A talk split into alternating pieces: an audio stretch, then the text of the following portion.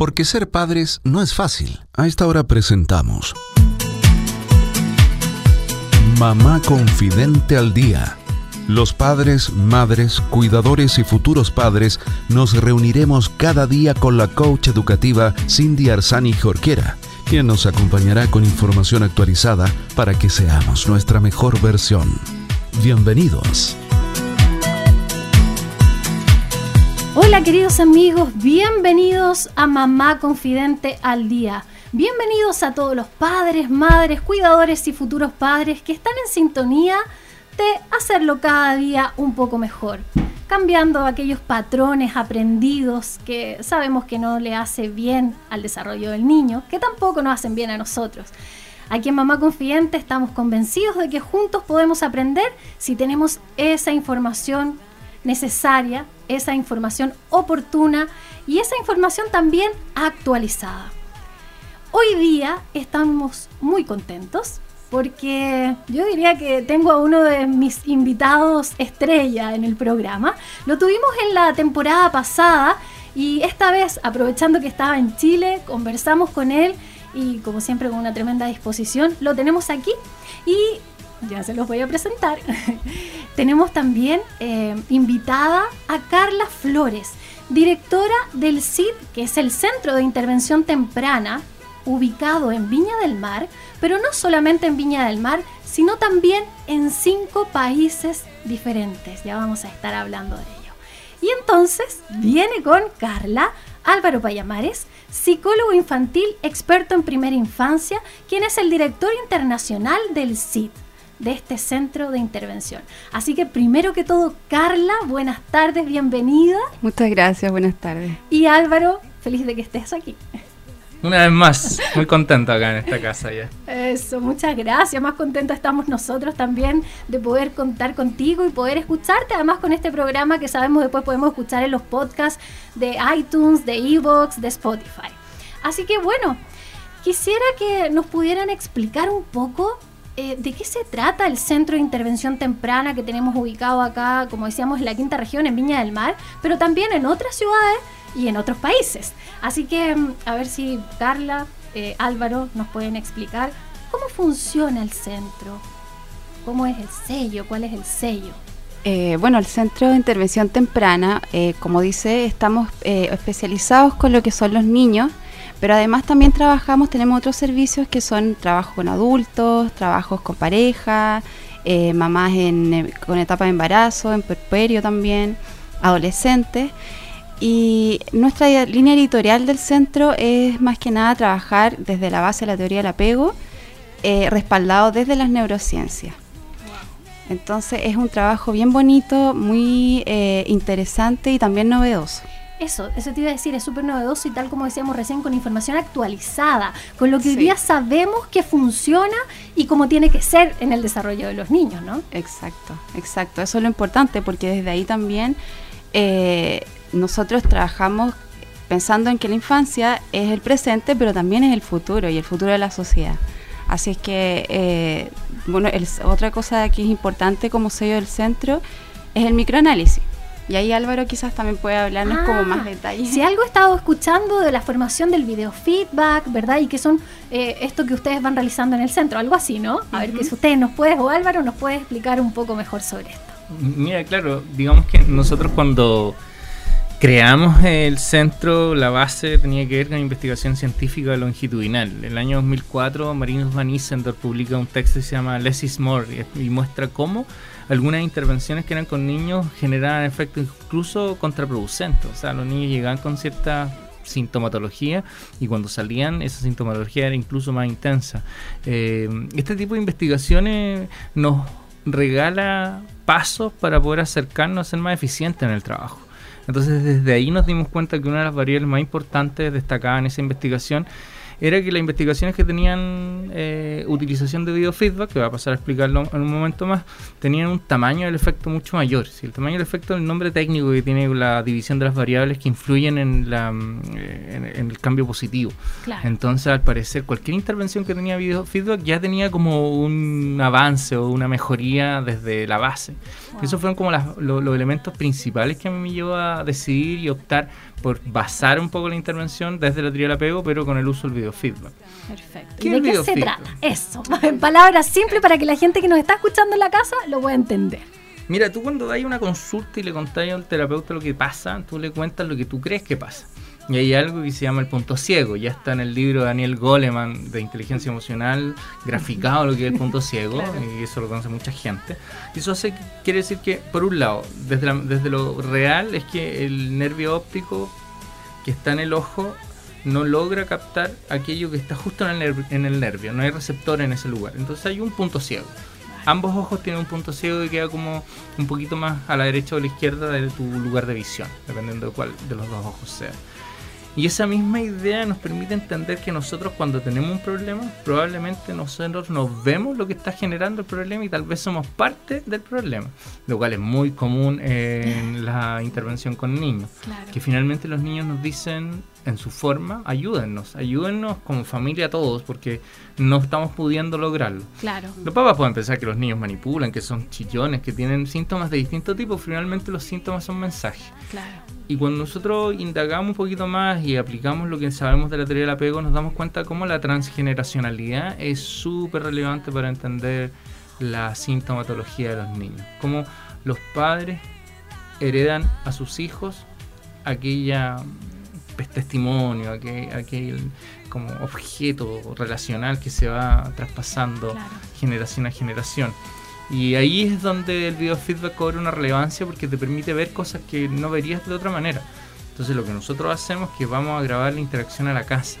Por ahí hay gente que dice, no, mira, es que si tú vas a grabar a la casa va a ser lo mismo, va a ser distinto. Porque van a actuar, van, a, decir, claro.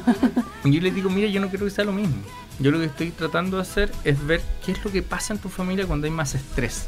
Porque el estrés lo que provoca los lo síntomas. que gatilla, claro. Entonces, claro, si todos estamos bien, tomándote y cómodos, no hay mucho que yo pueda intervenir. Pero cuando tú le quitas ya al niño el autito que estaba jugando, da lo mismo la cámara. Si cuando él quería hacer otra cosa y tú le dices que no, da lo mismo la cámara. Y ahí. Eh, claro, ellos son mucho más auténticos, entonces va a reaccionar igual. Ahí surge. Entonces nosotros inventamos un protocolo de grabación. Entonces lo que nosotros hacemos es que no voy a decir acá los secretos que hay de fondo, pero sí voy a decir que en la medida que la grabación va pasando los minutos, nosotros vamos aumentando el estrés poco a poco. Y vemos cómo va funcionando la familia con un poquito más de estrés, un poquito más de estrés.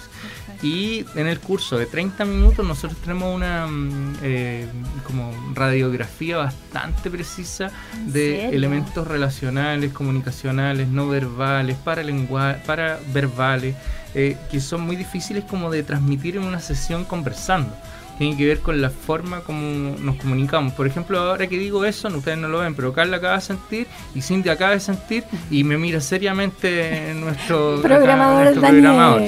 Y esas cosas son instantáneas, están pasando. Y a mí el cerebro lo, capta y yo, mi edición de lo que estoy diciendo está influida por el lenguaje no verbal de los tres. Claro. Entonces, eso, eso ya es un elemento que la psicología llega a tocar, pero un elemento más, es como un elemento más eh, profundo que no, no, no, no, no lo ven pregrado, eso ya tiene que ver con estudios de posgrado, de cómo nosotros construimos relaciones humanas con claves no verbales, con tonos, con formas, con miradas, con proxémica, con, con prosodia, con cadencia, son, son como subcategorías de la comunicación. Claro. Y eso que ha capturado, yo tengo a veces 30 minutos que es como una bolsa enorme de información y que desmenuzamos en el centro y decimos, mira, de aquí que vimos, que vimos muchas cosas, de las 100 cosas que vimos, vamos a elegir tres que a este papá le va a permitir mirarse desde otro lugar.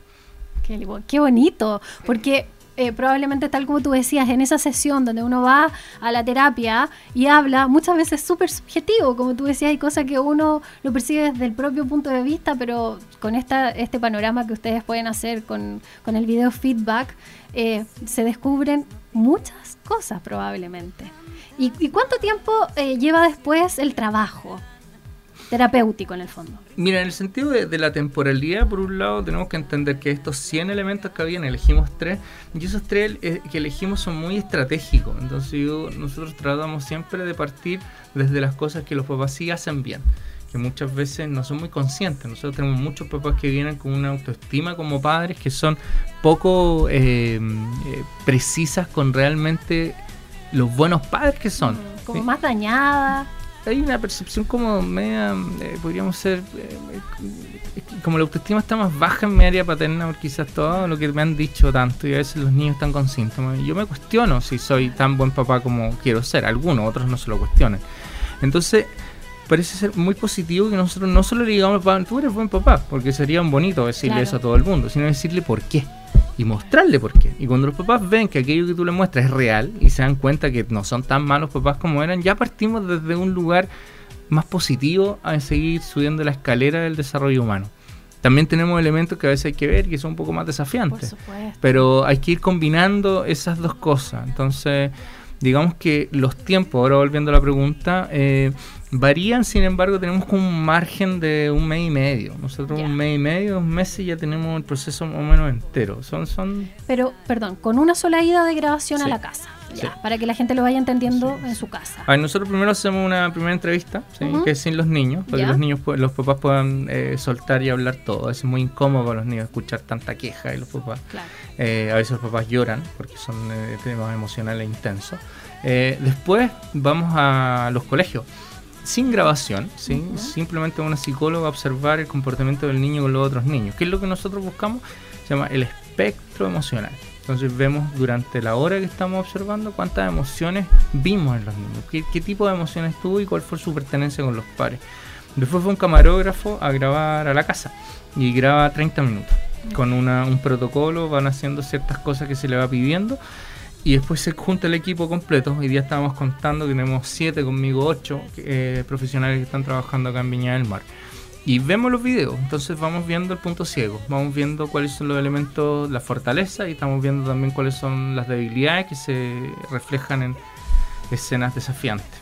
Y diseñamos cómo le vamos a presentar eso a los papás. Y después los llamamos y tenemos una sesión de video feedback, donde les vamos mostrando el video y les vamos haciendo preguntas.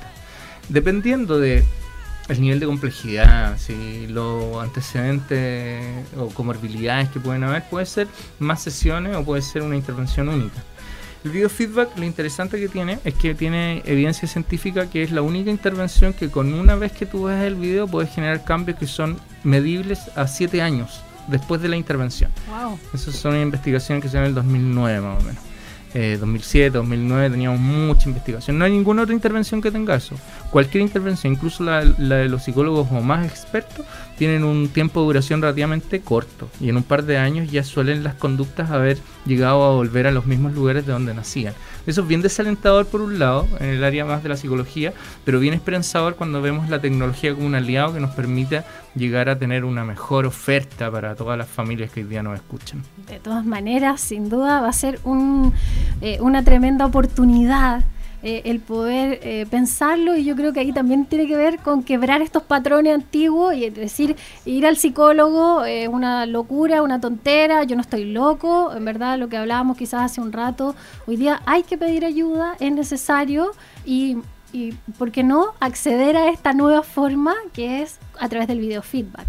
Carla, quería preguntarte, ¿cómo es que las personas pueden acceder al SIT?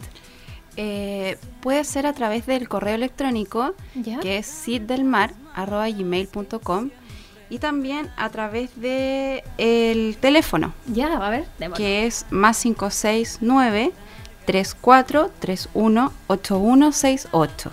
Ahí piden las horas y dependiendo del caso, también es importante el motivo de consulta y desde ahí vemos qué profesional es más idóneo para, esa persona y para esa familia. Perfecto. Ustedes tienen también em, Instagram y además están ubicados en 4 Oriente 318 entre 4 y 5 Norte. Esto diríamos que es en el segundo piso del Café Florifauna, ¿verdad? Entonces está bien central, en Viña del Mar. Y mm, y, tienen diferentes especialistas, tal como tú nos contaste al inicio. Entonces, no, no solamente se están dedicando a los niños o en este caso a la familia, sino que también podríamos pensar en una embarazada o en una mujer puérpera, ¿verdad? Que, que, también lo necesita. Sí, sí, es como para toda la familia. Nuestro foco obviamente está en la infancia, pero también tenemos esos otros servicios que también son fundamentales. Y contar también que entonces, como decíamos al inicio, el SIT se encuentra a nivel internacional, cinco, cinco países. Cuatro países, cinco ciudades. Lo que que hay, hay dos en Chile. ¿Sí? Ah. Pero prontamente vamos a abrir México y ya vamos a abrir una segunda ciudad en, en Argentina, segunda ciudad en Colombia. O sea, de aquí a fin de año son como ocho los centros que estarían funcionando. Buenísimo. ¿Y en Santiago también están? En Santiago el primero, sí. El de Santiago tiene 10 años y hoy día hay 17 psicólogos trabajando. Y hay un flujo enorme. Y eso también es lo que quisiera compartir con ustedes que nos están escuchando. Lo que yo he ido siguiendo del CID es que por lo menos en la quinta región, que es donde observo más, están los mejores profesionales que, que, me ha tocado toparme. Así que desde ahí también una recomendación bien de cerca.